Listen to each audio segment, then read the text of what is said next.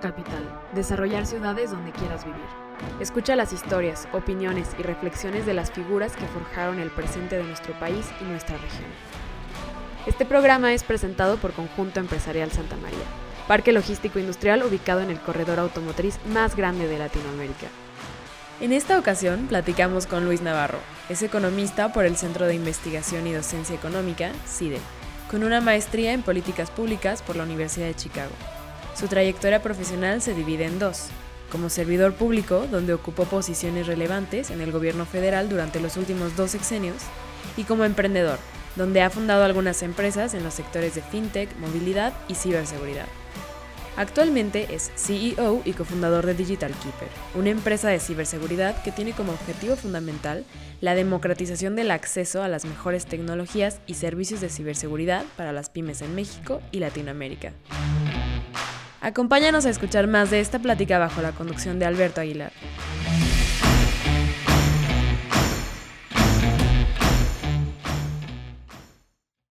Querido Gino, ¿cómo estás? Muchas gracias, Violeta. ¿Qué Gracias por la invitación. Qué gusto, qué, gusto estar por acá contigo, hombre. No, hombre, pues qué bueno que se dieron la vuelta aquí a México. ¿eh? De verdad, de verdad, desde, que nos conocimos aquí en, en HSBC, en el, en el, Centro de Exposiciones, tenía muchísimas ganas de esta plática, hombre. No, muchas gracias, muchas gracias por la invitación y, no, pues es, es, un honor estar aquí. A ver, Gino, cumpliste el sueño de, de casi toda nuestra generación que fue ir a Chabelo y concursar y ganar. Es correcto. Pero a ver, ganaste el premio más raro. Era el, de, el que todos que le cambiábamos, ¿no? La hora que salía. Platícanos qué pasó ahí. Ahí te va. De chavito, mi sueño, y creo que de muchos niños era ir a Chabelo, ¿no? Entonces, cada domingo, 6 de la mañana, yo estaba arriba viendo Chabelo y no sé qué. De repente, era la época de los tazos. Entonces te tocaron los sí, claro, claro. Ahí los tazos en la escuela y en el recreo, ¿no? Dije, yo quiero participar en los tazos en Chabelo, ¿no? Entonces, o sea, literal al final del programa ya es que mandaban así como, bueno, ponían la información de, si quieres acudir, escríbenos una carta del Chapultepec, no sé qué, bla, bla, bla. Bueno, pues total que un día escribí mi carta, así, literal, se la di a mi mamá para que la llevara al correo, la mandó a Chabelo y como seis meses después llegaron las invitaciones. ¿no? Pues bueno, pues vamos a Chabelo, ¿no? Mi hermano, mi mamá, un primo y yo. Este. Era del niño, aparte me acuerdo. Entonces llegamos y, y bueno, pues primer concurso, pues nada, nada, nada, nada y nada y nada. Pasaron los tazos y nada. Y este te lo juro, no es broma. Último concurso del programa, literal. Y agarra a mi mamá y me dice así de, oye hijito, no, pero no te preocupes, o sea, lo importante es que venimos, es participar y aquí estamos, ¿no? Y le digo, no, ma, voy a ganar. Y me dice, no, o sea, pero no te preocupes, o sea, ya estamos aquí mi padre, voy a ganar, ¿no? Entonces en eso llega el señor Aguilera con la tómbola, ¿sí? Último concurso del programa y saca el boletito 1910, me acuerdo, ¿eh? Entonces veo el mío, güey. No, yo tengo el 1911. El 1910 lo tenía mi hermano. Y dije, mi madre, yo sé todo, Entonces agarré, Entonces ya llegó la de Can y luego soy short. Era un concurso ya tenerle al precio de la recámara. Este, le atiné y me llevé mi recámara de muebles truncos. ¿Y todavía la tienes? No, ya no. Está bien bonita, ¿eh? Verde con unas lunas doradas. No, no, no. antes no te tocó la catafixia, güey. Pues no me llevé los tazos, pero me llevé la recámara. A todo Oye, me gustaría que nos, nos platicaras un poquito de, de, la formación que tuviste en el CIDE, qué es el CIDE y, y cómo fue tu experiencia ahí. Pues mire, el CIDE, este, para la gente que no lo conoce, es un centro de investigación, ¿no? Especializado en ciencias sociales. Tiene distintas carreras, tiene, bueno, ciencia política y relaciones internacionales, tiene derecho y tiene economía. Y bueno, tiene maestrías en administración pública, etcétera, ¿no? Eh, es un centro de investigación, es un, es un, centro chiquito, es público, depende del CONACYT. Eh, y pues es, es, un, digamos, un centro de alto rendimiento. O sea, la gente pues aplica ahí, pasas una serie de filtros, este, y al final pues queda el que pasa por los distintos filtros, ¿no? Que es pruebas de actitud académicas, exámenes de matemáticas, en el caso mío que estudié economía, em, eh, los ensayos que te hacen hacer y la parte de las entrevistas, ¿no? Eh, el CIDE es una gran, gran escuela, o sea, en realidad te puedo decir que es de lo mejor que hay en el país, hablando, o sea, de, de en mi ámbito, ¿no? De, de la economía. Eh, muchos economistas muy buenos han salido de ahí, han salido de ahí. Eh, líderes de opinión pública, este, o sea, es, es, un centro que tiene mucha voz hacia afuera, ¿no? Y más en temas de ciencias sociales y de política pública. Entonces, digo, haber estado ahí, la verdad, haber conocido la gente tan brillante que hay en el CIDE, o sea, fue pues, literal un honor, ¿no? Y son pues, cuates que, que perduran, ¿no? A través de la vida. Claro. Eh, un poco lo bonito del CIDE es que tiene este mecanismo eh, pues de movilidad social, ¿no? O sea, como que no es para la gente que tiene dinero, ¿no? Sino que ellos hacen reclutamiento a nivel nacional en las zonas más rurales que te puedas imaginar. Eh, y ahí van y reclutan al talento, literal. Claro. Entonces, pues tienes amigos de toda la República, es como que muy, muy mezclado ahí el, el ahora sí que te encuentras sí. gente de Morelos, de, de, Puebla, de Oaxaca, este, de todos lados. Una ¿no? diversidad cultural eh, muy, muy Diversidad extensa, cultural y, y, socioeconómica, ¿no? Y ahí pues todos son iguales. Eso me parece increíble y, la verdad es que es, es, es, un trampolín literal que le cambió la vida a muchos. Claro. Y ahorita digo, aprovechando el paréntesis, este, pues es una pena que, que lo estén tratando así, ¿no? O sea, el tema literal, no sé cuál vaya a ser el futuro del CIDE, pero pues con lo que le están haciendo, el cambio de la dirección, este, reducción de presupuesto, o sea, lo están matando literal, ¿no? Claro. Pero bueno, un poco, en mi experiencia te puedo decir, o sea, lo mejor de lo mejor, te enseñan a trabajar bajo presión, eh, eso es algo súper importante porque si repruebas una materia te corren, entonces no importa que vayas en quinto o sexto semestre, si repruebas econometría, adiós. Y empiezas en otra universidad de cero, ¿eh? O sea, no te revalida nada. Entonces, eso te ayuda mucho a, o sea, a desarrollar skills que te van a servir hacia adelante, ¿no? Trabajo bajo presión, trabajo en equipo. Aquí no es de que no comparto los apoyos, aquí es de nos ayudamos entre todos o todos nos ahogamos. Claro. ¿No? Entonces, esa parte del CIE le tengo, le tengo mucho cariño. Sí, cómo no. Imagino se pelean a la gente que sale del CIDE sí. en diferentes tipos de organizaciones públicas y privadas, ¿no? Sale gente muy bien preparada. Tiene ahí como un downside también es que eres estudiante de tiempo completo, entonces no puedes trabajar. Entonces, sí te ponen un poco en desventaja cuando sales, porque pues ya tienes al chavo que claro. hizo un internship en no sé dónde, que ya trabajó medio tiempo, ta, ta, ta, y tú llegas así de, oye, sí, soy buenísimo para la econometría, y luego. claro. Entonces, pues sí, esa, esa parte como que no es tan smooth, pero, pero bueno, o sea, es, es talento muy bueno, y la verdad es que han encontrado nichos para acomodarse, o sea, el sector público, el sector privado, o sea, banca, inversión, consultoría, ahorita mucho empresas de tecnología también. Y te fuiste de pasante a Deloitte. De, después de salir de ahí, ¿va? Mi primer trabajo fue en Deloitte, literal, uh -huh. mi primera oferta laboral así formal fue en Deloitte. ¿Y por qué en Deloitte, viniendo del CIDE, de algo tan, tan, vamos a decirle complejo, tan, ah, no, no, no, no sé cuál será la palabra, pero por qué una empresa como Deloitte? Sí, te entiendo. Mira, como que el CIDE te da herramientas para irte a donde sea, literal. O sea, porque son skills que vas a utilizar, eh, o sea, en el trabajo. O sea, una, un, digamos, estructura mental, o sea, mucho orden, las matemáticas es lo que te dan, ¿no? Claro. Eso, este, y lo que platicábamos hace rato, ¿no? Entonces, como que son skills que valoran mucho en ciertas industrias. Claro. Mucha gente, o sea, como que parecería que el perfil es de el cuate introvertido que está en la biblioteca todo el día, eso. Sí hay, y también hay de todo, ¿no? Claro. Este, regularmente te puedo decir que era un mix 30%, bueno, 33% este, sector privado, más que nada consultoras, banca de inversión, este, muchos amigos míos se fueron a, pues, por ejemplo, Morgan Stanley, cosas así, ¿no? Okay. Otros se fueron a consultoras, a McKinsey, etc. Otro 33% sector público, como que empezaron a abrir caminito porque nadie conocía el CIDE, el CIDE es de este tamaño. Mi generación era de 11 personas, ¿no? La que se graduó. La que se graduó. Ajá. Y los que entramos fuimos 32. Okay. Ese proceso de depuración que te dije, pero son muy chiquitos, o sea, en lo que te vas acomodando y así, este, pues es complicado, ¿no? Pero bueno, hay alguien que, algunos que ya han abierto la brecha y pues les gusta, o sea, la gente dice, traigan más, ¿no? Así pasó claro. con, con la Secretaría de Energía en su momento, ¿no? En SCT también, este, y así como que han ido abriendo camino y ya, y el otro 33% se va a ONGs, ¿no? Okay. Sector como okay, okay. no for profit. Ajá, ajá. Sí. Ok. Oye, ¿y de, en Deloitte en qué área entraste?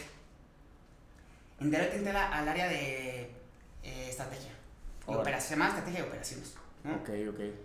Literal, pues sí, como temas más de, de negocio, o sea, de empresas, de, muy distintos, ¿no? O sea, algunos clientes pedían análisis de mercado, ¿no? Estudios para ver pues, cuál debería ser la estrategia de penetración de mercado, este, o expansión, eh, mil y un cosas, ¿no? Me tocó trabajar ahí en proyectos sector público, sector privado, también, o sea, mucho financiero. Eh, ¿Y estás haciendo tu primer chamba, por así decirlo, después de, de, de la universidad, ¿qué, qué te dejó en, en, cuestión positiva y en negativa? Yo que mayormente positiva.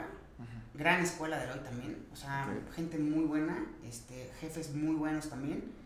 Y yo creo que fue mi primera chamba, es la, o sea, pues la que recuerdas más, yo creo, ¿no? O sea, como, claro. pues fue como una escuela, literal. O sea, en el CIDE, pues es, escribías un ensayo perfecto. Claro. Pero no sabes hacer una presentación. O sea, cosas más ya de vida real, ¿no? Claro. Este, de ahí, pues, es, eh, literal, pues te enseñan la perfección, o sea, la perfección, o sea, la simetría y esto, y acomodar, y la capacidad de síntesis, y cómo vas a comunicar, este, cosas así, ¿no?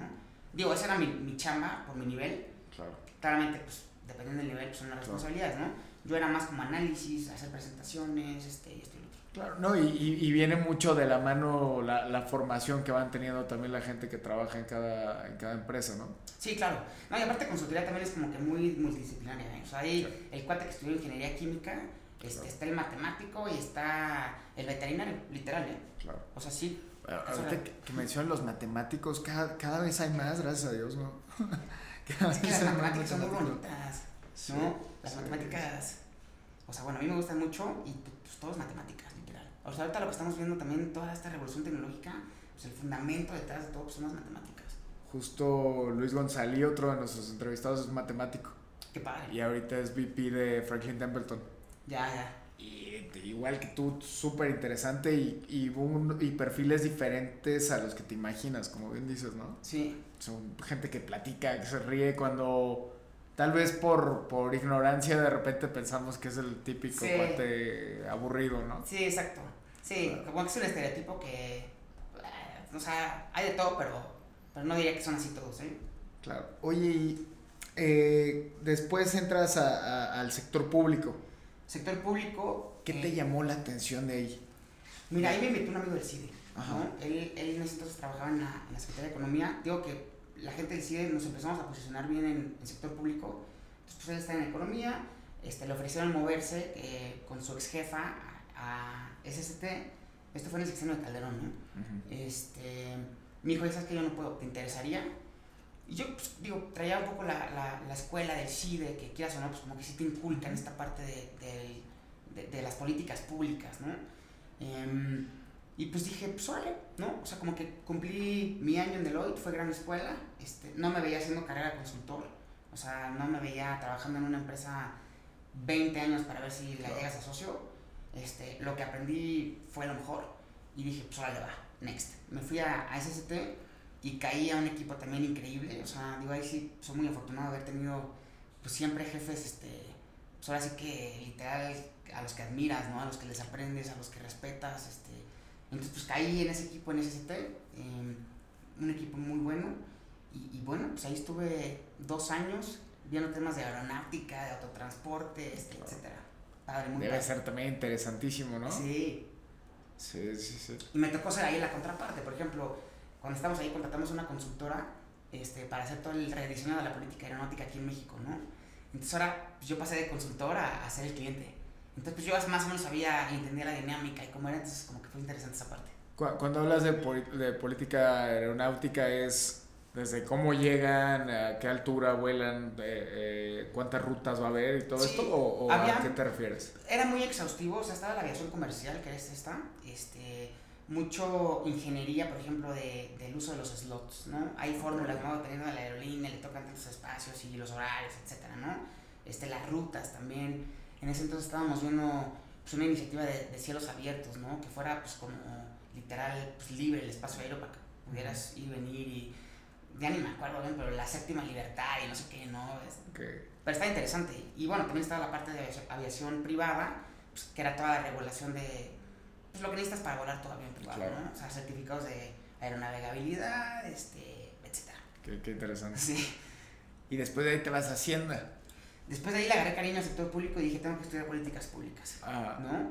Este, ah. En ese entonces eh, todavía existía una superbeca, que era la de servidores públicos, ¿no? Literal, el gobierno te becaba 100% para estudiar en una universidad pues, top en el mundo. Entonces tú aplicabas, este, no sé qué, si ganabas, pues te ibas becado, o sea, te daban, estaba increíble esa beca, full tuition, este, que en ese entonces a mí me representó como, pues no sé, tal vez como 100 mil dólares de colegiatura. Este, y luego, pues todo el, el stipend mensual que te daban, tu, tu beca mensual, ¿no? De mantenimiento, así para la renta y esas cosas. ¿Y dónde te tocó? Yo me fui a la Universidad de Chicago. Chicago era, bueno, es, supongo todavía, como la meca de los economistas, ¿no? O sea, cualquier economista pues, le gustaría ir a Chicago. ¿no? Es como una gran escuela, este, un, un, faculty que está, pero brutal, ¿no? Profesores, pues, Nobel, literal, en economía, vivientes y digo, los que ya se fueron hace poco, tipo pues, Gary Becker, este, así. Entonces, la verdad es que tomar clase con ellos sí es algo que te cambia la vida, ¿no? Sí, es como, es como ir a, con los meros meros del mundo, ¿no? Sí, yo no me fui al departamento de economía, me fui a, a políticas públicas, pero pues igual estando ahí puedes tomar clases selectivas con todos ellos así, ¿no? Claro. Entonces, es este amor al arte, literal, vocación por el sector público, y me fui a estudiar políticas públicas. Y estuve en Chicago dos años, ahí. Buenísimo. Y, y llegas ahora sí a, a, Hacienda. a Hacienda en, en un momento súper complejo, ¿no? Estamos hablando de que Trump era candidato, sí. traía este discurso un poquito de, de le tiro a México para ver qué, qué saco. Sí, no, estaba, estaba, rudo, ¿eh? Y aparte un tuit y movía los mercados, así. Sí, sí. Sí, yo quise regresar, me encantaba Hacienda, o sea, todo el mundo, la gente fregona, economista, este, así, Chicago, no sé qué, como que ya vas haciendo como de un grupito que estaban en Hacienda. Y dije, yo cuando regrese de la maestría quiero estar en Hacienda. Okay. La verdad es que me pagaban pues una nada, o sea, me hicieron otras ofertas ahí que pues, les dije que no, y me, me digo, ganaría mucho más en ese entonces, ¿no? Pero dije, no, Hacienda. Entonces me voy a Hacienda y conozco a otro equipo, este, literal, y, y hago el disclaimer de también que todavía la hay, me queda claro, uh -huh. pero al menos en la, de la experiencia que yo tuve en el sector público, gente muy brillante, o sea, gente muy fregona, muy íntegra, este, chambeadora, buena, inteligente, este, con drive. O sea, esa gente estaba en el sector público, ¿no? O sea, no, no, no es el estereotipo que todo el mundo conocemos de, de, ay, el burócrata, así de traje de café, sentado haciendo la manera, este, echándose sus tamales ahí. No. O sea, claro. había gente muy bien preparada, este, universidades top, literal, o sea, gente que educada, ¿no? Que va y dice, pues, voy a salir a mi país no hay intereses ahí económicos, no hay intereses de nada. La única, o sea, es la vocación que tienes de servir al país. Y creo que eso es invaluable, ¿no? Claro. Y a mí me tocó estar en esos equipos. Entonces, cuando regreso a Hacienda, este, pues igual, ¿no? O sea, cerrando el paréntesis de, de, de la gente que hay en el sector público, eh, pues, llego y, y, sí, pues una coyuntura ahí medio interesante con todo el tema de pues, la candidatura de Trump, este, ahí seguíamos diario las noticias, ¿no? Este, para ver cómo se movían los mercados, este, analizando pues indicadores macro, a ver cómo le iba a pegar, haciendo un análisis, ¿no? De pues, cuál es el worst case scenario si gana, este, pues cómo le va a pegar el desempleo en México, este, la inflación, etcétera, ¿no? Crecimiento del PIB, así. Es como que fue una parte padre porque pues aplicas ya lo que aprendes en la escuela y así, este, pues ya en términos más prácticos, ¿no? Así de... Y es que eso es difícil porque como... Bueno, y, y más para alguien que no es una institución o un aparato tan grande, ¿cómo mides tanta percepción a algo tangible, no? Porque finalmente son especulaciones y percepciones. Sí. Pero que, que en, en, qué momento se tangibilizan, se hacen tangibles. Sí, digo, es, es, es difícil, ¿no? Ajá. Difícil en el sentido tal vez este, como conceptual, ¿no? Pero, pues literal utilizas las herramientas que están disponibles, o sea, de estadística, este, análisis, este, econométricos, ¿no? O, o lo que sea, o sea, cualquier herramienta que puedas hacer tú como forecasting y tú puedes literal pues predecir el comportamiento de ciertas variables, ¿no? O sea, por poner tu ejemplo, pues el PIB sabemos que depende de, no sé, la demanda, el consumo, este, lo que sea, ¿no? Claro. Entonces, si tú puedes moderar esas variables, tú puedes, tú puedes pronosticar con herramientas econométricas y estadísticas, digo, claramente tienen un margen de error y así, pero más o menos puedes ver por dónde va la cosa. Entonces, ¿Y, ¿Y qué tanto juega ahí el algoritmo? Pues mira, el algoritmo pues en realidad casi todos los modelos son algoritmos, ¿no? Son como uh -huh. reglas que, que, que, sigue una ecuación, ¿no? Como claro. el proceso que sigue. Entonces, depende de cómo tú construyas ese modelo, es como va a funcionar. Y claramente siempre tienes que hacer ciertos supuestos, ¿no? O sea, para que funcione, claro. tiene que haber supuestos de, pues no sé, o sea, eh, si hay más inflación, este, lo que tú quieras, ¿no? O sea, eso ya como que lo puedes medio adoptar de la teoría económica, que ya hay análisis empírico de eso, ¿no? Que te dice, oye, ¿sabes qué? Este, si sube el precio, pues bajan las tasas de interés. Ah, bueno, pues entonces como que eso ya lo, tomas por default y eso lo incorporas en el modelo. Y así todas las variables pues se van acomodando hasta que llegas como un equilibrio pues, general, ¿no? ¿Y, y, y, qué tipo de documento ve el, eh, ve el equipo que va a tomar la decisión? Porque me imagino, a ver, esto es una, un trabajo que funciona como una maquinaria y de repente en una mesa se toman las decisiones. One pager, técnico, pum, el contexto nada más y una gráfica. Si gana Trump, nos va a pegar en tanto, va a haber más, esto, más de desempleo en México, esto menos de crecimiento y tal. Se acabó. Si quieres ver ya el detalle técnico, pues métete en anexo. Claro, Y léete las 28 cuartillas este, ya con todos los escenarios y con toda la metodología y así. Pero pues el resumen ejecutivo, Juan page. Qué interesante, cara. Sí. Qué, qué, qué interesante. Y así se toman las decisiones, ¿eh? Que sí, o sea, literal. Sí, sí, sí, sí. Sí, y no son rápidas también, me imagino, y otras sí, ¿no? Entonces... Sí, o sea, muchas son, a ver, estas son como basadas en evidencia, ¿no? Ahí tienes el análisis técnico puro y duro, literal y está la parte política también, ¿no? Que también juega, o sea, siempre hay una restricción política de algo. Entonces, el chiste en, políticas públicas es hacer lo mejor que puedas, dadas las restricciones que tienes. Ese es como el, principio fundamental. Ok, ok, ok. Y después te vas de, de, de, arrancaste ahí tú eh, cuando vienen estas negociaciones del, del TIMEC, ¿no? Sí.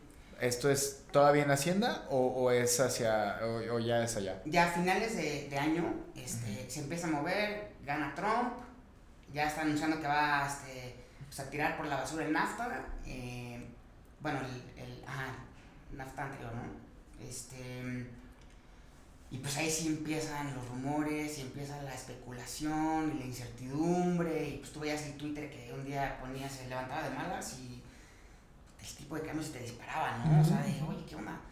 Entonces, pues ahí sí fue ya como más bien, ¿qué vamos a hacer, no? En ese entonces Videgaray se había salido de Hacienda, este, estaba entrando a Cancillería y bueno, pues su chamba era literal, pues armar todo este proceso este, de negociación, la parte política de la negociación del, del Telecán y primero tratar de convencerlos, ¿no? De que, a ver, es que la solución no es tirarlo por la basura, ¿no? la, la solución es y aquí te doy un abanico de posibilidades que podemos hacer A, B, C, D, que te van a ayudar en A, B, C, D. Claro. Y esas eran negociaciones que pasaban a puerta cerrada en la Casa Blanca. Claro. ¿no? Después como que acceden, ok, vamos a renegociar y ya entra el equipo multidisciplinario, este, la Secretaría de Economía, y pues todas las áreas, ¿no? O sea, salud, energía, todos los que estuvieran involucrados, de a las mesas de negociación literal, este, pues con las contrapartes en Estados Unidos y Canadá. Y las rondas pues eran aquí en México, eran en Ottawa, este, en Washington, así. Pues, ok, ok, qué, qué, qué, interesante. ¿Y cómo, cómo ves, qué, qué, qué tipo de oportunidades crees que abrió eh, e, e, este nuevo tratado? ¿Y, ¿Y, cómo las ves aplicándose hoy en, en, en lo real? Pues mira, primero que nada yo creo que hay muchas opiniones sobre si fue bueno o malo, que si se ha de, que si esto, que si dimos de más, no sé qué. Lo que te dije hace rato, o sea, tienes que hacer lo mejor con las restricciones que tienes. Yo creo que se hizo lo mejor que se pudo con las restricciones que había, ¿no? Porque era, pues, si no haces esto casi casi, pues entonces ahí te ves. Entonces yo creo que se llegó a un acuerdo, se logró consenso, eh, se lograron como respetar principios fundamentales del comercio internacional, que es la simetría, o sea, no es de que yo sí y tú no, es los dos sí o los dos no. Claro. No, no trato diferenciado, cosas así, ¿no? Sector automotriz, reglas de origen y todo esto yo hoy a la fecha, los, los, digamos, las oportunidades que le veo al, al TEMEC o al USMCA es tema eléctrico, este, bueno, energético, ¿no? Claramente, digo, ya vimos lo que, pasó, lo que pasó con la reforma eléctrica, este, digo, es una buena señal, pero pues se hubiera desembocado ahí una serie de, o sea, no, me no te quiero contar el trabajo que hubieran tenido ahí en los paneles internacionales, eh, o sea, de arbitraje, resolviendo disputas entre que si el gobierno, que si esto, que si lo otro, porque pues claramente le estás dando un trato preferenciado a una empresa del Estado, que es algo que no puedes hacer y es algo que está en el TEMEC. Estás, o sea, beneficiando la inversión pública o, bueno, sí, la, sí una empresa del Estado en detrimento de, de inversiones extranjeras, que mucho en Estados Unidos, se van a quejar. Ese es un tema laboral, o sea, en la agenda de los demócratas traen mucho ahí el tema laboral, pues, energías limpias, este, el tema de corrupción, y son cosas que están, digamos, eh, ahí en el, en el tema, que en el acuerdo, muchas veces entre líneas, pero son cosas que eventualmente van a salir y ya están saliendo, ¿no? Claro. Principal, el tema laboral y, y el tema energético. Claro. Mm, oye, y, y también estuviste muy metido en, en la parte automotriz que, que tiene mucho que ver con el, con el TIMEC. Sí, Eh, me comentaba hace ratito que muchas piezas van y vienen 11 veces, ¿no?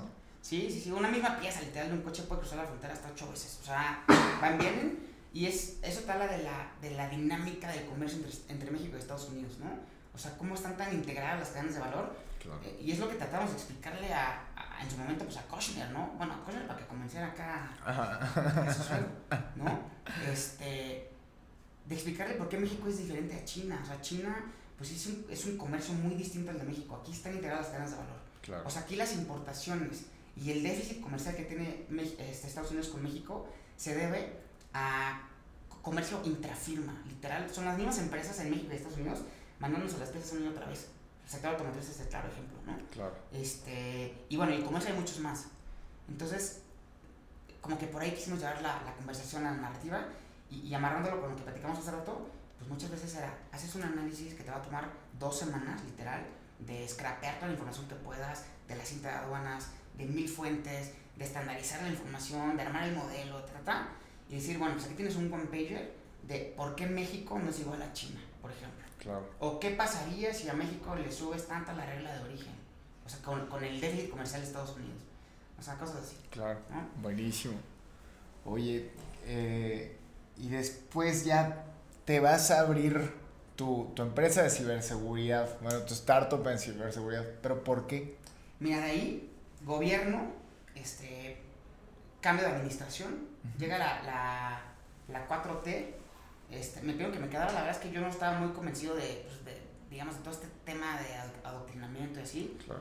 y, y digo algo del disclaimer de que conozco gente muy buena que está en gobierno ahorita, que está ahí, que, que le está haciendo muy bien, ¿no? Claro. Yo en lo personal no me gustó, este, y pues todos mis cuates, entre comillas, colegas que trabajan ahí, pues todos se fueron, ¿no? O sea, literal hubo una, una fuga de talento impresionante, que, que eso, pues bueno, no sé a la larga cómo vaya a repercutir, pero... Claro. Entonces yo me salí, y yo siempre he tenido como el espíritu emprendedor, ¿no? De todo lo que hemos platicado, siempre en el interior estoy diciendo que esta es una empresa ahí de Vans, este, ¿no? On demand, para irte de Querétaro a, a México, y incluso Ok. pudimos haber abierto Celaya también, ¿no?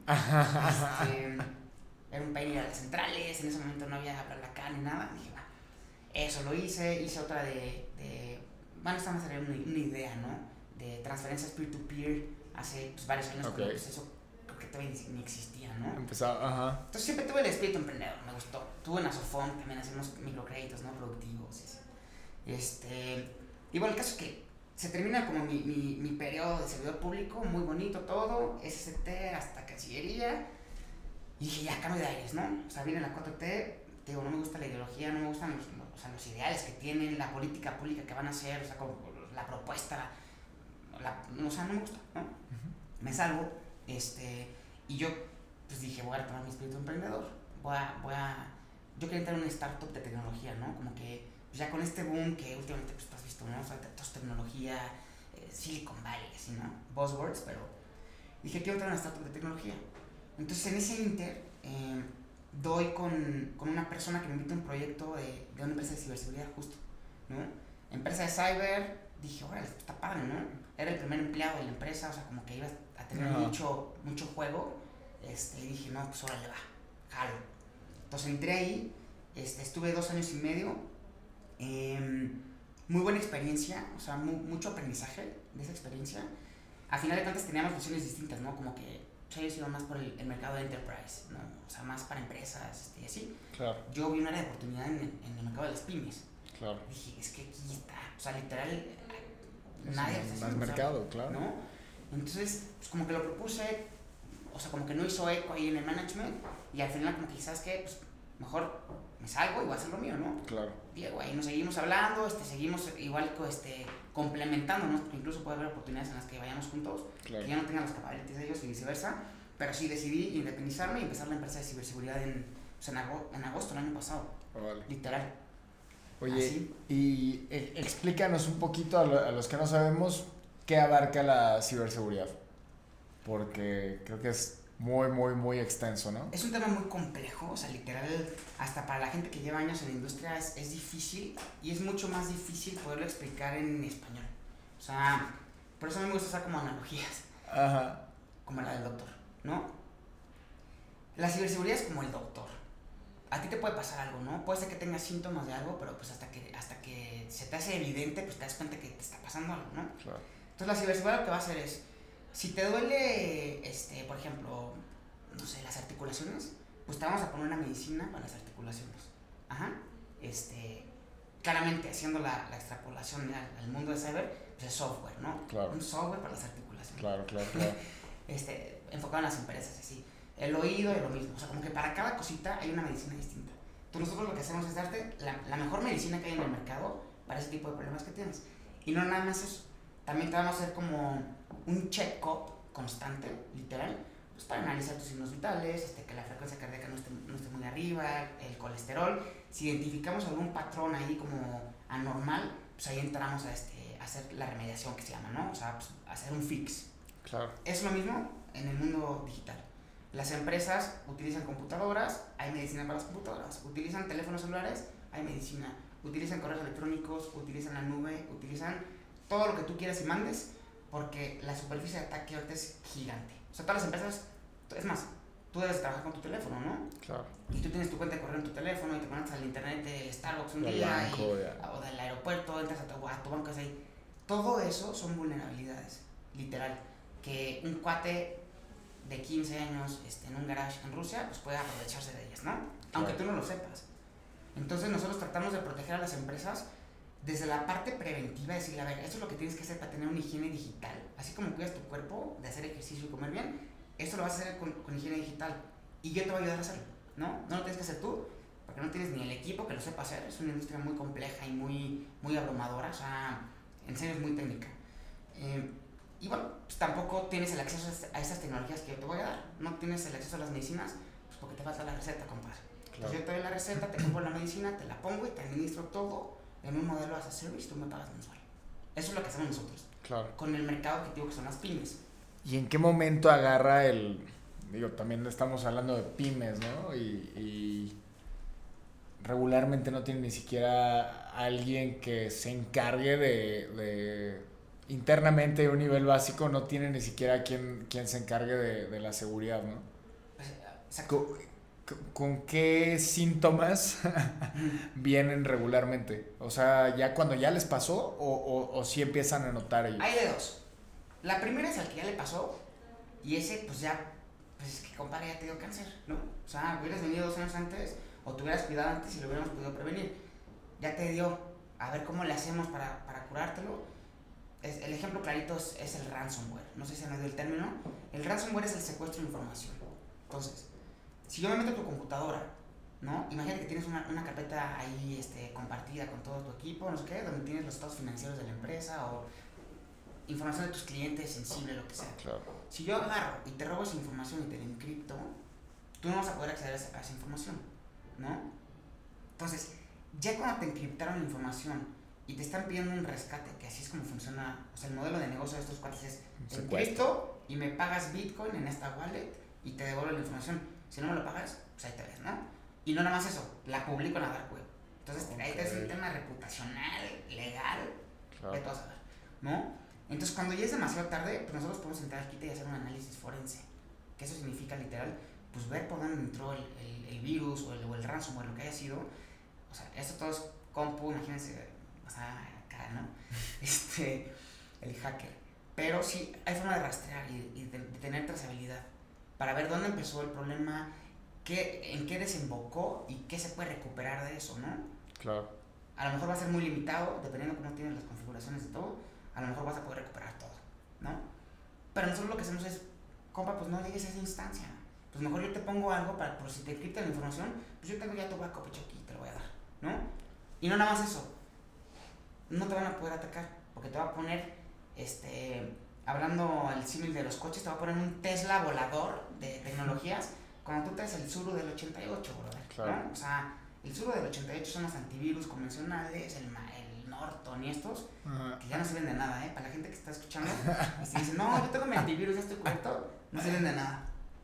Nosotros traemos literal tecnologías de siguiente generación, ¿no? O sea, estas se basan mucho en, en, reglas. Esto es el McAfee, el Norton, estos en reglas de cosas que ya pasaron, se documentaron y de ahí como que van y ven si, lo que está si el proceso que está corriendo en tu compu corresponde a lo que ya se documentó, entonces lo bloquea. Y estas otras, las que digo que son como Next Gen, son tecnologías que más bien son basadas en comportamiento y en ella. Entonces, si ven un comportamiento medio extraño aquí y luego otra acá y correlacionan esa información, dicen algo está mal aquí y bloquean, sin que necesariamente haya pasado, ¿me explico? Ok. Entonces, son mucho más poderosas que las otras y las pymes no tienen acceso a estos Teslas voladores, pues porque la, estructura del mercado no lo permite.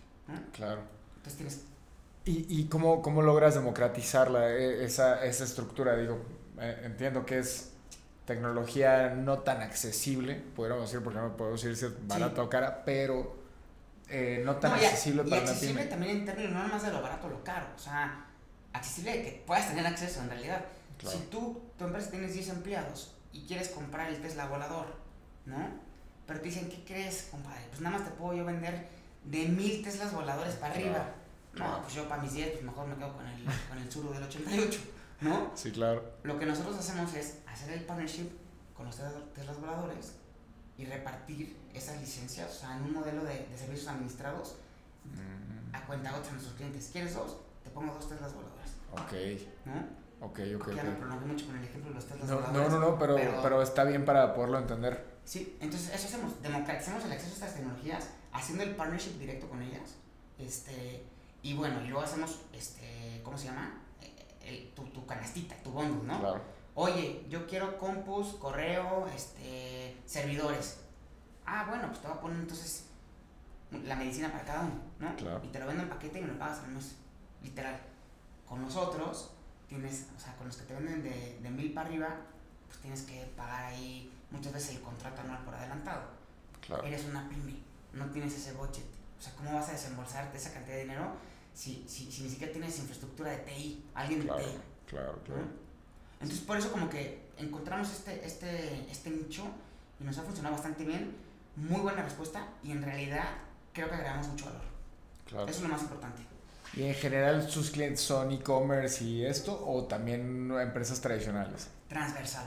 O sea, tenemos hasta de manufacturas. Una empresa que hace de manufacturera, tenemos muchos servicios profesionales consultoras, despachos legales de contabilidad, em, tenemos empresas de tecnología, ¿no? de AI, de desarrollo, este, fintechs, hay de todo, o sea que la, en realidad esto, esto aplica para todos, ¿no? Claro. Sí, no, no es únicamente al comercio digital, eh, va, va, más allá, ¿no? Sí, para el comercio digital es una medicina en específico. Claro. Pero hay medicinas para todos, claro. literal. Entonces, aquí el gran problema es, es un tema de awareness, de que la gente dice, oye, pues es que ¿quién me va a querer atacar a mí si yo soy muy chiquito? Pues es que no, brother. O sea, es que no, no es que te quieran atacar a ti. Es que el hacker ruso en su garage va a escapar el internet, va a descubrir quién tiene la ventana abierta de tu casa, o sea, va a escapar los, los puertos abiertos o alguna vulnerabilidad que ya se conoce y va a decir, pues voy a, mandar un ataque masivo a todos los que tengan estas características. ¡Pum! ¿No? Entonces te va a caer a ti. A lo mejor te va a llegar un correo electrónico diciendo del SAT que debes una factura del 2018 y le vas a dar clic y como no tenías esa ventanita de tu casa cerrada, pues ya se te metieron por ahí. y él democratiza también sus, sus, rescates pa, eh, en volumen, claro. ¿no? O sea, lo que está pasando ahorita es un cambio de tendencia. O sea, antes era. Eh, y nos imaginamos a este cuate, ¿no? O sea, el hacker ahí atacando eh, Sony, ¿no? O sea, han habido breaches muy grandes, ¿no? Claro, Sony, este, el que tú me digas, ¿no? Sí, sí pasan. Cada vez son menos comunes. ¿Por qué? Porque los, los atacantes o los hackers ya se están diversificando. Claro. Es mucho más difícil es, es, como el secuestro express. O sea, si tú quieres targetear a, alguien con, con, un alto, o sea, de, de, un perfil este, muy expuesto, o sea, el que tú me digas, pues el secuestro te va a costar mucho trabajo, ¿no? O sea, hay que hacer un estudio previo, hay que analizar patrones, este, digo, la verdad no soy ni experto en el tema, pero bueno, te va a costar mucho más trabajo, porque aparte ese cuate sí va a traer los guarros, sí va a traer seguridad, y etcétera, ¿no?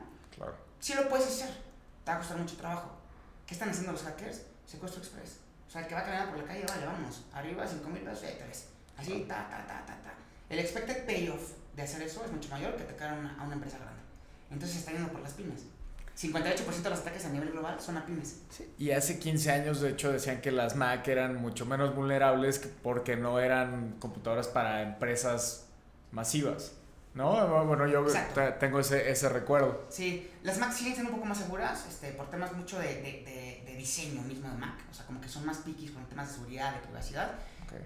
Pero todo el mundo estamos expuestos. O sea, si tú te conectas al Starbucks aquí abajo, ¿no? Este, para trabajar y, te metes a tu cuenta del banco, pues yo claramente, o sea, si quisiera, este, podría poner un dispositivo que simule ser la red de Starbucks, tú vas a la Starbucks, te conectas, pero te estás conectando a mí. Yo estoy escuchando todo el tráfico a través de mí y eso lo venden en Amazon. Eso o sea, no es, la más que la gente no lo sabe. O sea, no me va a pasar y a mí hasta que te pasa. Y hasta que te pasa ahí sí ya es casi que irreversible. A ver, te, voy a preguntar una tontería tal vez, pero ¿pueden hackear el modem de mi oficina o el de mi casa? Sí. Y, y que viva ahí el, el, el Pueden escuchar tu el virus. O sea, hay, hay mil y un formas, pero sí pueden escuchar tu tráfico. Es, es el, pero no tomar control. También depende, o sea, depende de muchas cosas, pero la respuesta es, es sí. Okay. Es el man in the middle. O sea, a lo mejor no de una, pero lo que hacen muchos son como los saltos laterales, ¿no? O sea, tú te engañaron con un correo este, de Netflix diciendo que se canceló tu suscripción, te metes a Netflix, te loguea, no sé qué, pones los, datos de tu tarjeta y por eso te queda un sitio web espurio, ¿no? Este, y ya le diste tus, tus credenciales a alguien más que la está viendo. O sea, interceptó el tráfico y ya, ya vio todo eso, ¿no? A lo mejor de ahí pues, se mete tu cuenta del banco y, bueno, pues a lo mejor es, es, un proceso más, más complejo porque los bancos pues cada vez se sofistican más, tienes el doble factor y todo, claro. así, ¿no? Hablando en un tema corporativo, yo puedo entrar a tu compu, por ejemplo, ¿no? O, o con ese clic que le diste al archivo de, del SAT, este que es purio, pues a lo mejor yo, yo ya infecté tu compu. Pero tú no tienes acceso a las joyas de la corona, que son las carpetas sensibles que platicábamos hace rato, ¿no? Claro. Entonces, yo me voy brincando de compu en compu, son los saltos laterales, literal. O sea, eso lo puedes hacer. Y eso no lo detecta un antivirus, por ejemplo. Claro. Entonces, laterales hasta que llego a la computadora que tiene privilegios administrativos. Y de ahí escalo, pues me voy para arriba. Y de ahí me puedo ir a las bases de datos, o sea, puedo hacer mil cosas. Sí, ya, ya estás en el. Suena muy sofisticado. Sí. Y, y sí es una industria muy técnica, pero, o sea, ve los ataques. O sea, a cada rato le pasa hasta, hasta del WhatsApp ¿no? del Instagram y Y, que son personas que, que, aunque puedan ser jóvenes, tienen años hackeando, ¿no? puede, hoy en día yo creo que puedes empezar a hackear a los, ¿qué? 12 años. Sí. Y ustedes me, me quiero imaginar que son hackers éticos. Exacto. Bueno, yo no, yo, yo soy economista. bueno, pero la... No, pero mi socio es hacker ético. Este, sí, hay, es como, así se, se conoce, ¿no? Como de sombrero blanco, sombrero gris, negro, ¿no? ¿Sabes? el white hat es como... Como los superhéroes, ¿no? Es, buena, es buena onda, es la, la, magia blanca, ¿no? Ajá. Y están nosotros que se hicieron por el dark side y pues, ya es un poco más shady, ¿no? O sea, ahí sí, ese mundo yo no me lo conozco y, y espero nunca conocerlo, ¿no?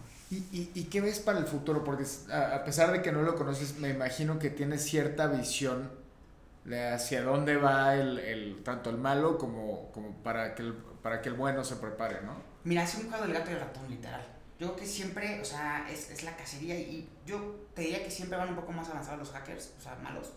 Claro. Este, porque pues es mucho más difícil como keep up con algo, este, para hacer frente a algo que, que va un poco más adelante, ¿me explico? Claro. Aunque sí, pues puedes construir, iterar y a lo mejor predecir cosas y así, este, ahí van a la par, el crimen va para arriba, o sea, increíblemente, o sea, las estadísticas son abrumadoras, crecimientos del, del 400% de un año a otro, o sea, es una locura, ¿no?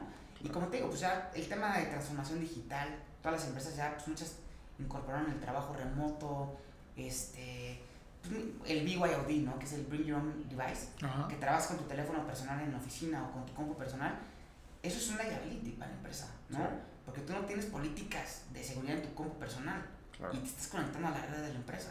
Entonces, o sea, son, como que vulnerabilidades que pueden explotar mucho los malos, pero los buenos ahí también van, digamos, este, un poco a la par.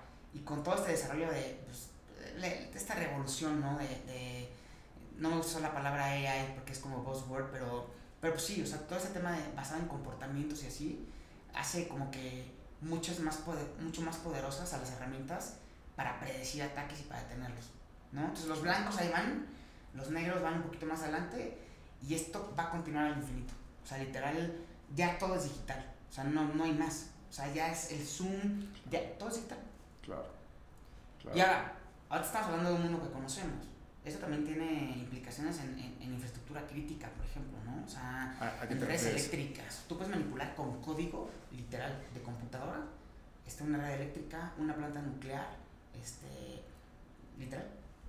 Digo, eso ya suena un poquito más como una... No, no como un videojuego, pero, pero sí, sí, sí, sí, sí, sí, me lo, me lo Colonia imagino. Pipeline, ahí está. O sea, literal. Qué fuerte.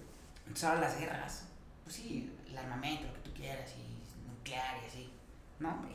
O sea, las armas de de veras están acá. O sea, que tú puedas dejar sin electricidad un país. Imagínate. Claro. Entonces ahí también está un poco la carrera eh, armamentista en ciberseguridad, por decirlo así, de todos los países, ¿no? O sea, Estados Unidos, Rusia, eh, muchísimo, ¿no? China, que no, o sea, tienen. El Estado sponsorea esas actividades, ¿no? Aquí en México estamos 15 años atrás. No hay ni regulación en ciberseguridad. Claro. Ahí tienes algo ahí medio de datos personales, protección de datos personales, así. No hay una regulación de ciberseguridad. O sea, imagínate eso. O sea, aquí es, es impune eso. Claro. La policía cibernética, ¿no? no. Está cañón, sí, porque si, si, a ti te hacen un fraude y, y, tú pusiste tus datos y todo, no hay una forma de reclamar nada. Con nadie. No. No, no. Literal. Qué fuerte. Entonces ahora imagínate, el crimen organizado, ¿no? Esto es una especulación mía. Pues ¿para qué voy a ir a secuestrar a una persona y me expongo físicamente si lo puedo hacer desde mi compu? Sí, sí, sí. Y a lo mejor puedo ganar mucho más. Sí, el mismo beneficio que tiene para el bien lo puede tener para el mal, ¿no? O sea, viéndolo como un modelo de negocio, literal. Oye, pues ¿para qué me expongo? O sea, los narcos, ¿no? Digo, es completamente distinto, pero el crimen organizado, o sea, sí o sí, va hacia el tema de ciberseguridad también. Claro. Sí, como el, el, bueno, el documental este del chavito alemán que vendía drogas, se hizo un capo de la droga. Ah, sí, sí, sí por, por, internet hace, y estamos hablando eso hace 10 años, yo creo. Sí. Hoy, pero ya, ya ven la forma de, de hacerlo, ¿no? Sí, en Estados Unidos es complejo. O sea, digo, claramente están muchísimo más sofisticados que nosotros.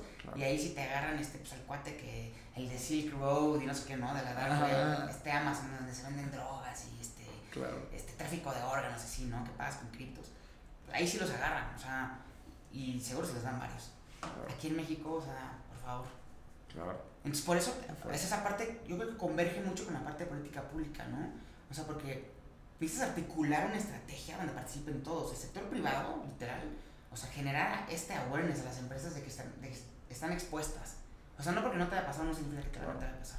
Es como una frase que dice, este, la pregunta no es si te va a pasar, la pregunta es cuándo.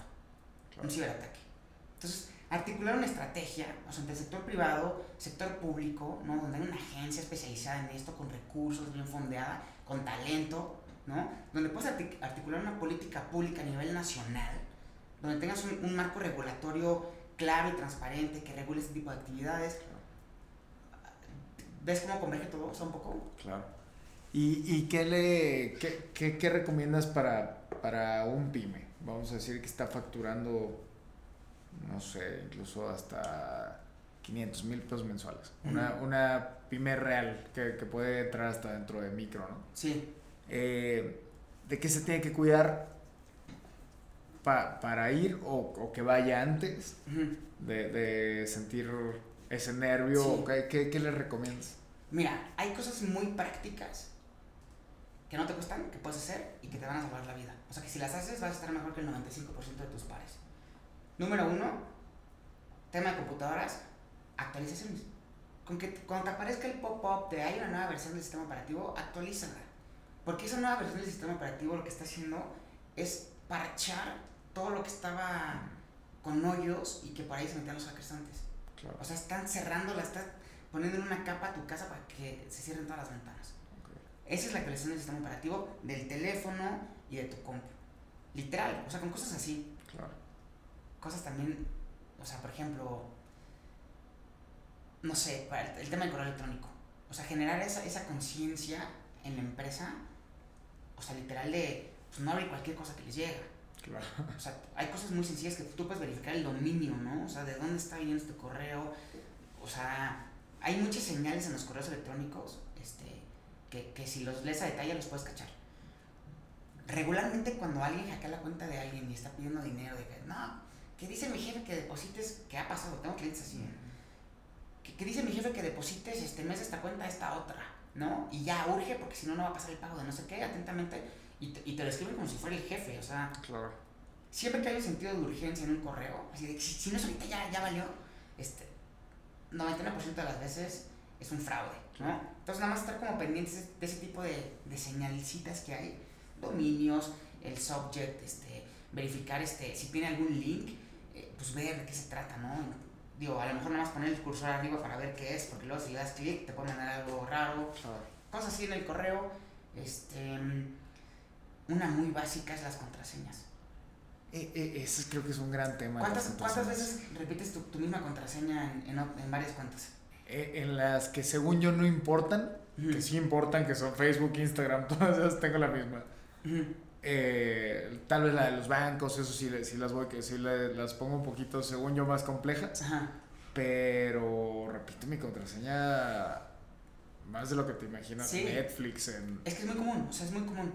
Pero lo que pasa es que cuando hay un breach, por ejemplo, si hackean a LinkedIn, ¿no? Hackean y exponen todas esas contraseñas en la dark web. Que tú las puedes literal este, descargar de ahí. Ya me metí autogol ahorita.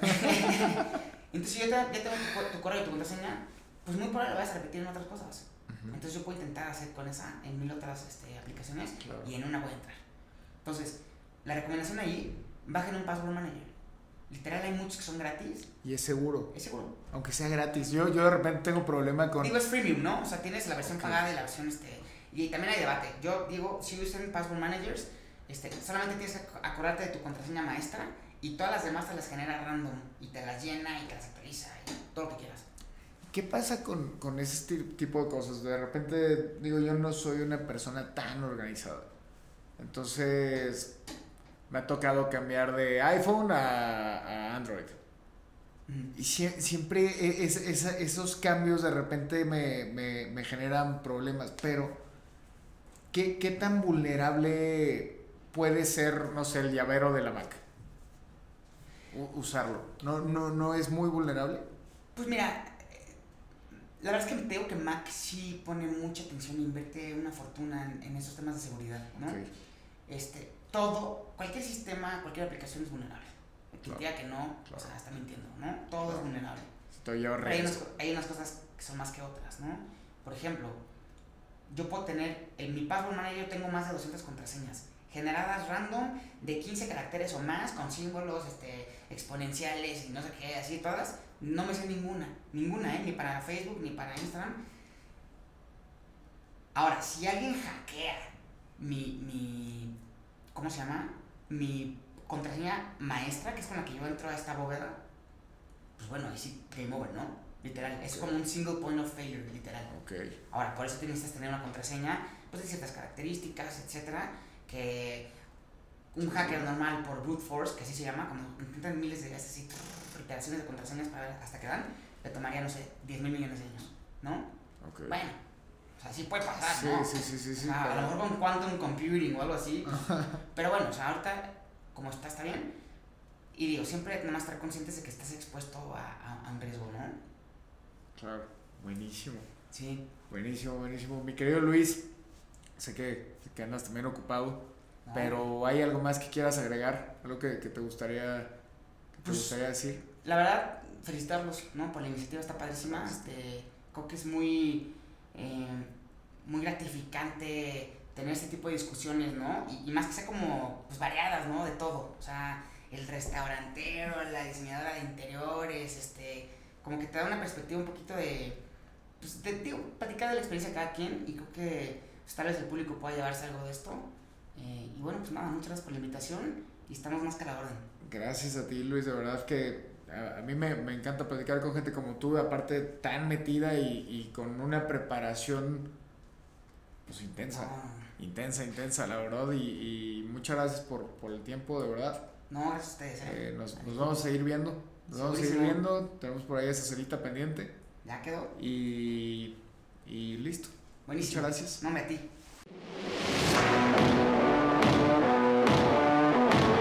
Así concluye un episodio más de Día 1 Capital.